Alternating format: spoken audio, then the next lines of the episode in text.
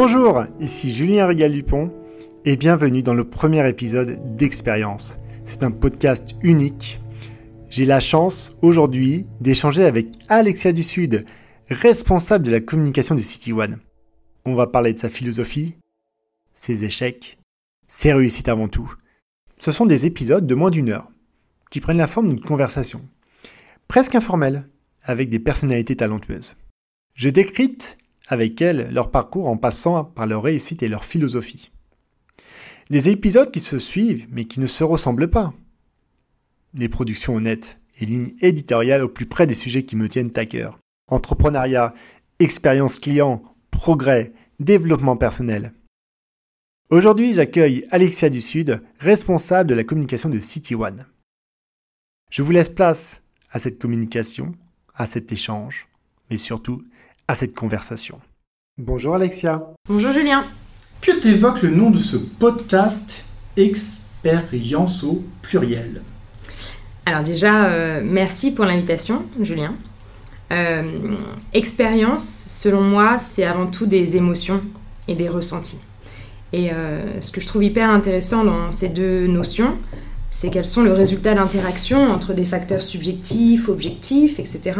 Tout à fait réalisés par des systèmes qui sont opaques en fait, euh, euh, qui sont invisibles, mais qui en réalité euh, induisent des, des expériences, des comportements, des sentiments et des process cognitifs qui eux sont visibles. Du coup, je trouve que c'est très très intéressant en fait étudier tous ces rouages euh, et ces backstage euh, pour en fait mieux anticiper après ce qui va être euh, une réalité, ce qui va être tout à fait observable et, tangible.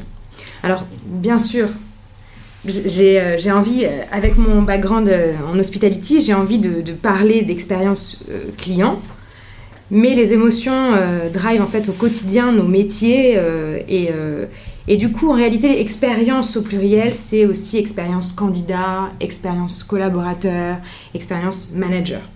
Et vraiment, je te souhaite, là aujourd'hui c'est le premier épisode de ton podcast, mais je te souhaite vraiment euh, de pouvoir étudier au travers de, euh, des épisodes suivants tous ces panels larges euh, qu'est l'expérience. Tu parles d'une belle théorie, j'aime beaucoup la théorie de l'iceberg. Aujourd'hui, l'iceberg, tu vois très bien, malgré ce qui se passe par rapport à la vie de notre Terre, l'iceberg, il est, c'est ce qu'on voit au-dessus, mais on travaille en dessous, on travaille sur les soft skills. À mon sens, et je pense que tu vas élaborer l'échange là-dessus, les soft skills, c'est très important. Aujourd'hui, on les catégorise et on a envie de se positionner. Cependant, l'expérience que tu vas nous faire parcourir aujourd'hui, c'est comment avoir une autre ventilation et un autre regard, ton propre regard en tant qu'Alexia du Sud, en tant que manager, en tant qu'ex-collaboratrice de la chaîne Accor Hotel, qui est vraiment une belle enseigne, qui prône certains messages de valeur très importants, et tout simplement la Work Hospitality. Ta vie, elle est passionnante. Elle est palpitante chaque jour, car tu développes tes projets autour de tes clients. Mais je me pose quand même la question, quel est ton secret pour garder et capitaliser cette énergie chaque seconde et chaque jour? Je dirais que je puise mon énergie, euh, comme euh, beaucoup d'autres personnes d'ailleurs, chez les autres.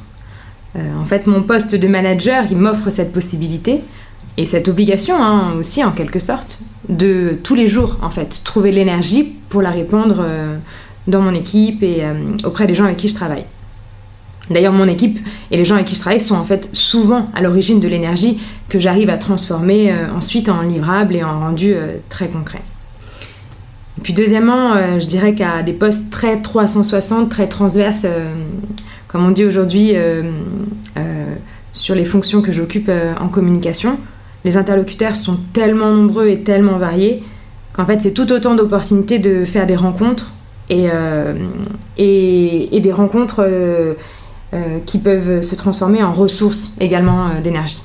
Alors si on rebondit sur ta propre ressource en termes d'énergie, est-ce que tu as eu dans ton parcours des rencontres, une rencontre qui t'a inspiré pour dire j'ai envie de développer de l'énergie et je serais curieux de savoir quelle est la personne qui a soit pu t'inspirer Est-ce que c'est toi Est-ce que c'est ton propre parcours Et te connaissant un petit peu, je dirais que c'est ton propre parcours qui a animé toute cette énergie. Mais je suis curieux d'en savoir un tout petit peu plus. Merci Julien, c'est pas du tout une question que j'avais préparée. Et c'est le but de, de cet échange. Euh, oui, alors bien sûr, euh, je pense qu'il y a des gens qui m'ont inspiré euh, professionnellement. Et je crois que les gens qui m'ont inspiré le plus professionnellement, c'est ceux que j'étais capable d'écouter attentivement au tout début de, de, ma formation en fait. je crois qu'à partir du moment où on quitte le lycée et qu'on fait le choix d'une certaine orientation, euh, on est très très éveillé et c'est propice en fait à aller puiser chez les autres euh, des enseignements. Et c'est à ce moment-là qu'en fait on est confronté à des intervenants, à d'autres professeurs ou alors à des maîtres de stage, des maîtres d'apprentissage, des patrons, etc. Qu'on découvre en fait toutes ces premières relations qu'on n'a jamais euh, qu'on n'a jamais vécu auparavant en fait euh, euh, quand on était au lycée ou que sais-je. Et du coup c'est à ce moment-là euh, je pense qu'on est le plus propice en fait à être une vraie éponge émotionnelle d'ailleurs aussi. Donc je dirais oui à ce moment-là dans les dans les deux écoles où j'étais il y a énormément d'intervenants et de professeurs qui m'ont qui inspiré et, et puis après voilà curieuse comme je suis les gens peuvent m'inspirer, euh, même si j'ai pas un ancrage très profond avec eux. Ça peut être un auteur, ça peut être euh, un artiste, ça peut être un musicien, euh, voilà, quelqu'un qui va me délivrer un service au quotidien comme un café ou quelque chose comme ça. parce que à partir du moment où j'arrive à me projeter et j'arrive à, créer un lien avec lui, ça peut être aussi une, une source d'inspiration. Est-ce que tu pourrais nous parler un peu plus des tendances du marché? Oui, alors l'industrie des services est vraiment de plus en plus large. Et je crois qu'aujourd'hui, même l'industrie des produits, en fait, ajoute de plus en plus la dimension servicielle. Donc en réalité, le service, il est partout. Et il est surtout l'avenir. Euh, pourquoi je dis ça? Parce que, euh, et pourquoi surtout je fais le lien avec expérience et du coup avec émotion? Euh, Parce qu'aujourd'hui, le service, il, se, il, se, définit par le personnel, par l'atmosphère et aussi par le storytelling. Et donc littéralement, le fait de raconter une histoire à des fins de communication. Voilà. Euh, et donc euh, tout ça, euh, c'est naturellement lié aux, émotions et à l'aspect psychologique en fait qui peut créer un, attachement ensuite chez le client. Alors, tu parles très justement du service. Qui dit service dit client. Et quelle serait ta définition de la culture client? Alors, la question de la culture client, c'est avant tout donc la, la connaissance de celui-ci. Donc je vais rappeler un fondement hyper basique. Euh, pour connaître, il faut étudier. Et euh, pour étudier, et surtout pour bien étudier, il faut accepter qu'on ne sait pas. Est-ce que tu auras un exemple concret euh, des clients que tu accompagnes à chaque jour? Oui, alors bon, sur, mon, sur mon travail de communication, au travers du brief, j'accompagne des clients externes, internes, et souvent des directions qui sont très opérationnelles, très exploitation dont, du coup, euh, qui ont peut-être parfois, euh, par leur cœur de métier, euh, une, une, imagination une créativité hyper limitée. Donc, je les invite en fait à, vraiment s'exprimer et j'étudie leurs besoins pour dresser en fait un portrait et qui soit le plus proche de, de, qui ils sont. Et si tu avais à étudier un de tes clients, est-ce que tu aurais une base, une bio, une relation à mettre en avant? Oui, alors ce que je dis souvent, c'est que euh, étudier le client, euh, euh, c'est plusieurs étapes. la première, je dirais que c'est dresser le persona. Là, c'est vraiment l'entreprise et le service marketing, hein, souvent, qui, définissent, qui l'imaginent. Et en fait, quand je dis imaginer, moi, j'adore cet exercice de, rédiger la bio. souvent, j'écris des Martine a 30 ans, elle vient de Toulouse, elle déteste les temps d'attente. Quand elle sort du yoga, elle passe souvent des coups de fil à ses parents car elle a besoin de savoir, comment ils vont, de se reconnecter avec eux, surtout depuis qu'elle vit à l'étranger, bla bla bla. En fait, vraiment, on, se doit d'imaginer beaucoup, de faire place à son imagination en fait, pour transformer le fictif euh, en réel. Alors tu es entièrement d'accord, ça me fait vraiment penser à une anecdote que j'ai envie de partager avec vous. Je regarde régulièrement les personnes dans le métro et il y en a toujours une ou deux qui sont euh, dans leur pensée. Et je me dis tout simplement que ces personnes ont entièrement raison, car elles se déconnectent du monde réel, elles ne lisent pas, elles ne regardent pas leur téléphone portable, elles sont tout simplement avec elles. Et ça, ça fait partie de la créativité. Donc merci d'avoir euh, échangé au travers de cette imagination parce que l'imaginaire permet de créer beaucoup de bonnes choses. Et je voulais avoir juste euh, ton ressenti par rapport à, cette interrogation. Et alors l'imagination et en fait la créativité, pour moi, c'est avant tout, encore, une fois, c'est aller puiser chez les autres, quoi. C'est observer. Et en fait, on peut vraiment formaliser sa créativité et son imagination quand on parle en fait avec les gens, quand on échange, quand on les observe. Et, euh, puis souvent d'ailleurs on se rend compte que le client il, a, euh, il joue le jeu en fait, il est capable d'offrir de, de, la matière, il est capable de définir son besoin. au contraire même, je pense que d'ailleurs ça l'arrange en fait pour gagner du temps, de donner des billes sur qui il est, ce qu'il souhaite, d'où il vient, etc. Beaucoup d'entreprises en fait ont compris qu'aujourd'hui les services de relations clients euh, à distance euh, sont plus euh, aussi pertinents qu'avant. D'ailleurs, les euh, Customer Success Managers, en fait, ils visitent le client plusieurs fois par mois. Ils s'installent avec lui au bureau, ils regardent l'écran, ils, déjeunent ensemble, ils s'inspirent de son environnement, ils s'imprègnent de son environnement. Voilà, pour vraiment se mettre à la place et, et observer de manière très très concrète pour ensuite mieux traduire son quotidien, ses besoins, ses attentes, etc. Alors, je ne sais pas si tu connais cette émission sur, euh, sur M6, c'est pas trop incognito. C'est une émission qui permet aux patrons de descendre dans la rue, pas que dans la rue. J'ai eu la chance ensuite d'interviewer euh, la directrice euh, de Rentcar, qui suite à cette émission m'a dit je suis toujours la tête dans l'eau, mais j'ai encore plus de demandes parce que j'ai osé me mettre face à un public que je ne connaissais pas. Ce sont des clients, des non-clients. Et je trouve que c'est assez fort ce que tu racontes. L'imaginaire, il travaille sur la conception de là où on a envie d'aller, sur l'écoute client, sur oser en tant que toi, manager, d'aller voir tes équipes, d'être aligné à eux, avec tes collaborateurs, avec tes clients. Tes clients, c'est la meilleure source de données, d'informations qui ressurgit. On parlait au début de l'iceberg. C'est bien d'aller faire un petit tour en profondeur pour savoir ce qui se passe. Donc l'histoire, elle est simple. J'aime beaucoup tes messages et c'est quelque chose que tu peux continuer d'enrichir. Oui, alors euh, c'est vraiment de se dire aussi que l'industrie des, services, elle, euh, elle touche énormément, énormément de collaborateurs et que le travail des entreprises en fait de services aujourd'hui, il est vraiment sur euh, diffuser cette culture client et ça passe par accepter qu'il faut une méthode. Et la bonne méthode en fait, parce que étudier c'est infini, euh, c'est de déclencher chez les collaborateurs euh, cette curiosité. Les inviter à lire, en fait, à benchmarker, à étudier des newsletters, à avoir un vocabulaire riche, etc. Tout ça a une certaine limite, hein, mais, en fait, ça éveille.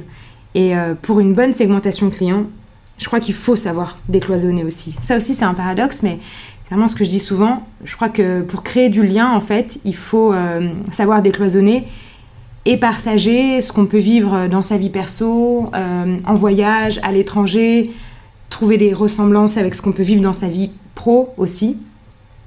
Et, euh, et, que tout ça, ça permettra pour le coup une bonne segmentation client et du coup une approche plus personnalisée. Voilà. Mais bien sûr, et ça, euh, je suis ravie de souvent travailler en fait avec des, des étudiants, des stagiaires, des contrats pro.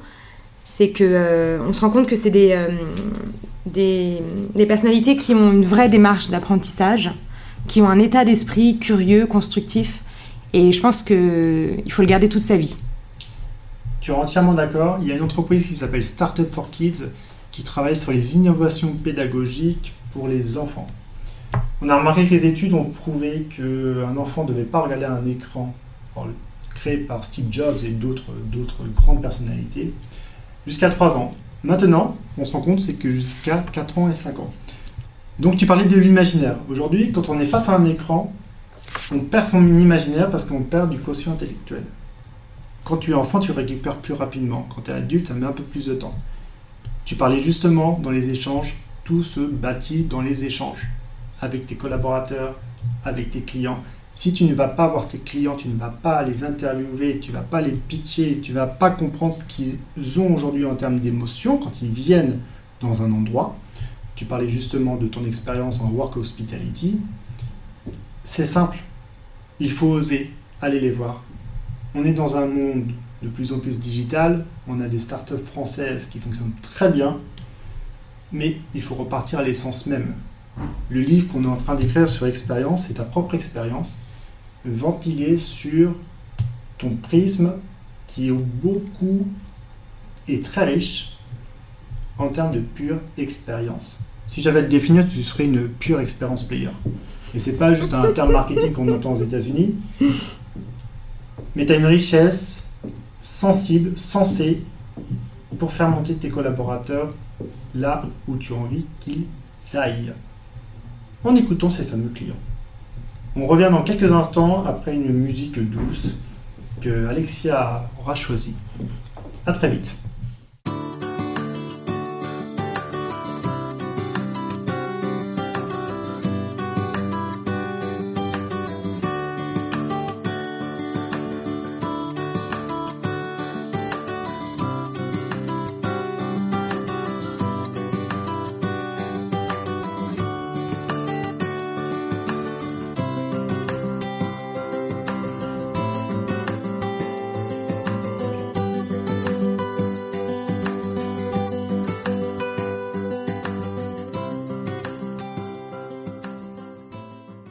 C'est la dernière ligne droite, le dernier sprint. On arrive bientôt à la fin et la conclusion de ce super premier podcast. Mais j'ai encore deux interrogations, Alexia. Dans trois ans ou cinq ans, quelle est ta perception de l'expérience client? Euh, Je dirais qu'en fait, ce sera celle d'aujourd'hui, mais exacerbée. Donc, je pense que de retenir, de marquer, d'impacter, et que face au monde qui change euh, toujours plus vite, toujours plus loin, toujours plus rapidement, euh, je crois que le client, toi, moi, bien sûr, il veut essayer des choses nouvelles, mais il veut pas non plus être disrupté tous les jours. Et parfois, il a aussi besoin de simplement être écouté, en fait, se sentir bien, se sentir reconnu. Donc je crois que l'enjeu de demain, dans un monde qui va toujours plus rapidement, euh, c'est d'être un peu, euh, entre guillemets, celui qui sera toujours là, quoi, dont l'attachement sera euh, fort. je crois que ce qui est indéniable, c'est que la création de l'expérience émotionnelle, c'est un vrai moyen de fidélisation. Et ça, c'est certain, ce sera toujours dans 3 ans, 5 ans, 10 ans. Donc, si, on, si on rappelle un peu tout, si on étudie toutes les théories du, de l'industrie du luxe, on se rend compte que le luxe, en fait, c'est quelque chose de rare et qui fait rêver tout le monde. Et à partir de là, en fait, euh, si on fait le lien avec euh, l'évolution de la société, on se rend compte que ce qui est rare et qui fait, ce qui fait rêver tout le monde, euh, c'est l'essentiel. C'est la ressource, c'est l'apaisement, la personnalisation, le gain de temps, l'honnêteté. Et donc à partir de là, dans 3 ans ou dans 5 ans, je crois l'expérience qui auront le plus de valeur, ce seront euh, des expériences qui euh, offriront ça, en fait, aux clients. Et je suis entièrement, mais entièrement d'accord avec toi. On parlera dans quelques instants de ton carnet de route pour 2020. Les expériences clients doivent être uniques, personnalisées. Chaque personne avec qui vous rentrez en contact, vous entrepreneur, vous dirigeante, dirigeant d'entreprise, vous commerçants, par rapport à la situation actuelle en France, offrez un message clair, net et précis. C'est une annexe de chez vous. Comment vous avez envie qu'on vous accueille? C'est en ouvrant la porte, en souriant, en disant simplement bonjour. Un bonjour peut être interprété de manière différente. Dans certaines cultures, le bonjour se dit d'une autre manière. Mais soyez vous-même, la force, la richesse de l'échange que nous avons eu aujourd'hui, c'est la personnalisation. On a énormément de tiroirs. Il n'y a pas qu'un seul bonjour.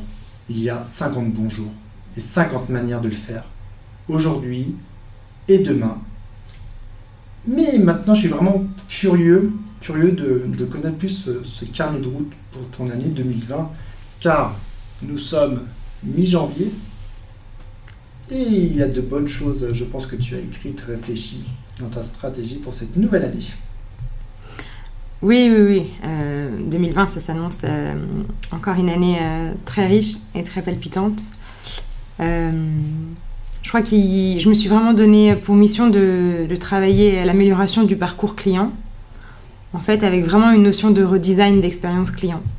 Donc de travailler sur tous les items du blueprint et par analyse et par euh, capitalisation sur l'existant et la data, essayer vraiment d'offrir euh, une nouvelle offre en réalité. je crois que les canaux de relations clients évoluent au, au, prorata et des, des devices, des applications, des méthodes. donc il y a un vrai travail d'accompagnement aussi dans cette évolution et donc du coup le, canal euh, et le message qu'on va apporter au client au bon moment, au bon endroit. Euh. Et puis la dernière chose, euh, je dirais qu'aujourd'hui, clients, partenaires, fournisseurs, etc., tout, ça est vraiment maintenant sur, sur un pied d'égalité.